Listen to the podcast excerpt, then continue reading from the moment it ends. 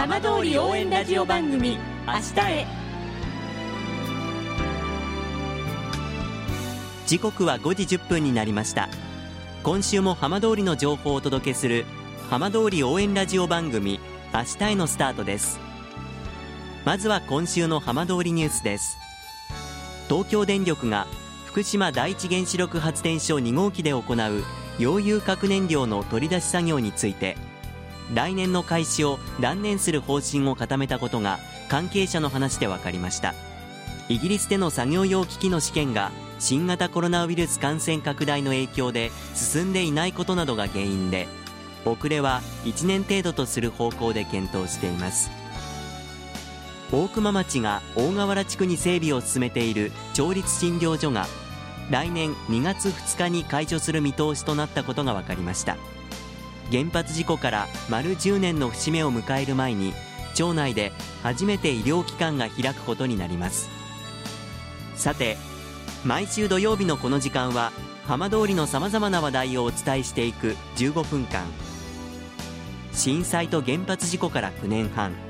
ふるさとを盛り上げよう。笑顔や元気を届けようと頑張る浜通りの皆さんの声。浜通りの動きにフォーカスしていきます。お相手は森本洋平です。どうぞお付き合いください。浜通り応援ラジオ番組明日へ。この番組は地球を守る未来をつくる東洋システムがお送りします。代わっては浜通りの話題やこれから行われるイベントなどを紹介する浜通りピックアップです。今週はサッカーのアマチュア最高峰リーグ JFL に今シーズン初めて参入したいわき FC の田村雄三監督に今シーズンを振り返ってお話を伺います。田村監督よろしくお願いいたします。よろしくお願いします。JFL 参入1年目のシーズン特別なシーズンだったと思います。改めて今シーズンを終えてどんなお気持ちでいらっしゃいますか？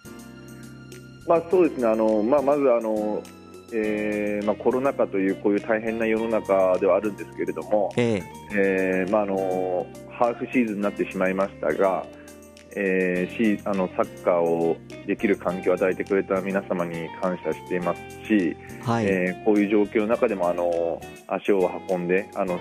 ホームゲームでもアウアウェーのゲームでも、えー応援しに来てくれたファンやサポーターの皆様に改めて感謝をしています。はいシーズン始まった時はどんな気持ちで臨まれたんでしょうか？まあ、そうですね、あのー大変な時期なんだからこそ、ええ。ー自分たちはやっぱそのスポーツを通じて、あのー皆さんに何、えー夢だったり感動だったり、えーまあ、そういうワクワクドキドキするような、えー熱狂空間を与えたいなというふうに思っていたので、えー素直にそういうことを体現したいなっていうふうには思ってましたけれども。はいまあ、JFL に上がってその最初のシーズンということで、まあ、手探りのところもあったと思うんですが改めてこのシーズン1年間の戦い振り返っていかがでしたでしょうか？まあ、そうですね、あのーまあ、あの今までのその JFL のあの30試合ではなくてその15試合っていう短期決戦っていう風になってなったんですけれども、えまあ、あの結果的にはあのその昇格という、まあ、チームでも目指してたところ選手もやっぱすごく思ってたところを、えー達成できなかったっていうちょっとあの残念なシーズンでありましたがシーズン通してあの攻撃的なチームを作りたいと思っていましたし、えーそういう姿で皆さんに何か感じてもらいたいなというふうに思って、えーチームを作ってきてはいたので、えーまあ、24得点、24失点という形で、えー15試合で、まあ、プラマイゼロなんですけれども、まあ、もっとその課題っていうのは明確に見えてきましたしもっと得点も取れたかなというふうに思ってますので、えーそういうところを修正しつつ、えー来年に向けてやっていきたいなというふうに思ってます。まあ特にその最終戦は、まあ、J3 昇格のその可能性も残してのゲームでした。この試合はいかがでしたでしょうか？まあ、そうですね、まあ、本当、シンプルに勝利をしたらあの自分たちが思っている通りに周りがこうに負けてくれてたので、えー昇格っていうことは見えてきたと思うんですけれども、うんまあえー、いわきとしたらやっぱ勝たなくちゃいけなかったですし、えー最初に先制点を取られたっていうのはちょっと痛かったかなというふに思うんですけど、まあ、1点取られると2点取らなくちゃいけないので、ゲームプランっていうか勝ちにはいったので、まあ、2点目、3点目は仕方ないかなというふうに思っていますが、まあ、そういうところをものにできなかったっていうのが今、本当に1年間通しての反省っていうところで、えー、いろいろ振り返ってはいます。ただ、やはりそのホームであろうとアウェーであろうとファン、サポーターの声というのは大きかったと思います。特にその最終戦も地元いわきでもあのパブリックビューイングなんかもあって応援もありました。そんなサポーターの存在特にこのコロナ禍のこの1年このシーズンいかがでしたか？今シーズンあの平均して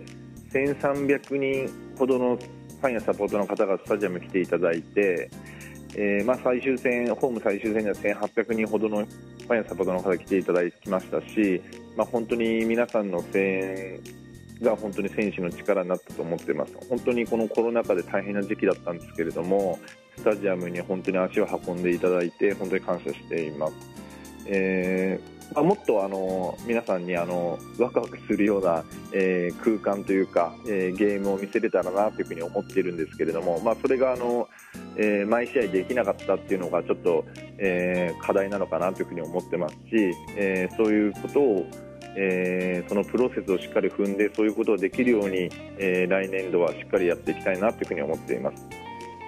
そんな中で今シーズンは浜通りその双葉郡もホームタウンに加わりましたよね。そうですね、まああのまあ、いわき市、まあ、浜通り、まあ、双葉郡、まあ、もっと言ったら福島県の人たちもそうですし、まあ、あの今年その JFL っていう全国の舞台に初めてこういうあのいわき FC っていう存在を、えー、示すことができましたので、えーまあ、やっぱりいわき市、浜通り、双葉郡の皆様にためにも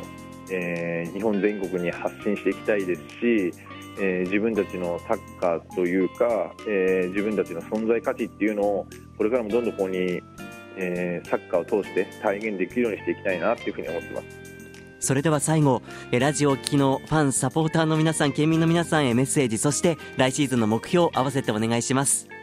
はいえーと、まずあの1年間本当に、えー、大変なコロナ禍のでしたが本当に5000円本当にありがとうございました。5000円であの最終節まで、えーと、昇格っていう可能性を残せたと思いますし選手も頑張れたと思います、まあ、その昇格っていう、えー、目的というか結果を得ら得られることはできませんでしたけれども、えー、それはあの来年度に課題だと思ってますので、えー、来年度しっかりあの今年の借りを返せるように、えー、昇格ということをできるように、えー、また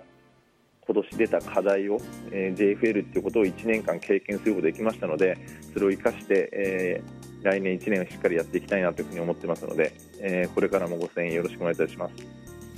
来シーズンのさらなる飛躍期待しています。ありがとうございました。ありがとうございました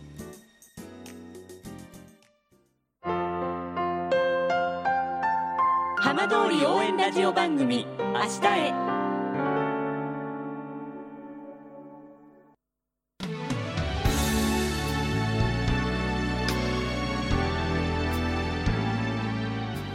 浜通りの情報たっぷりでお送りしてきました浜通り応援ラジオ番組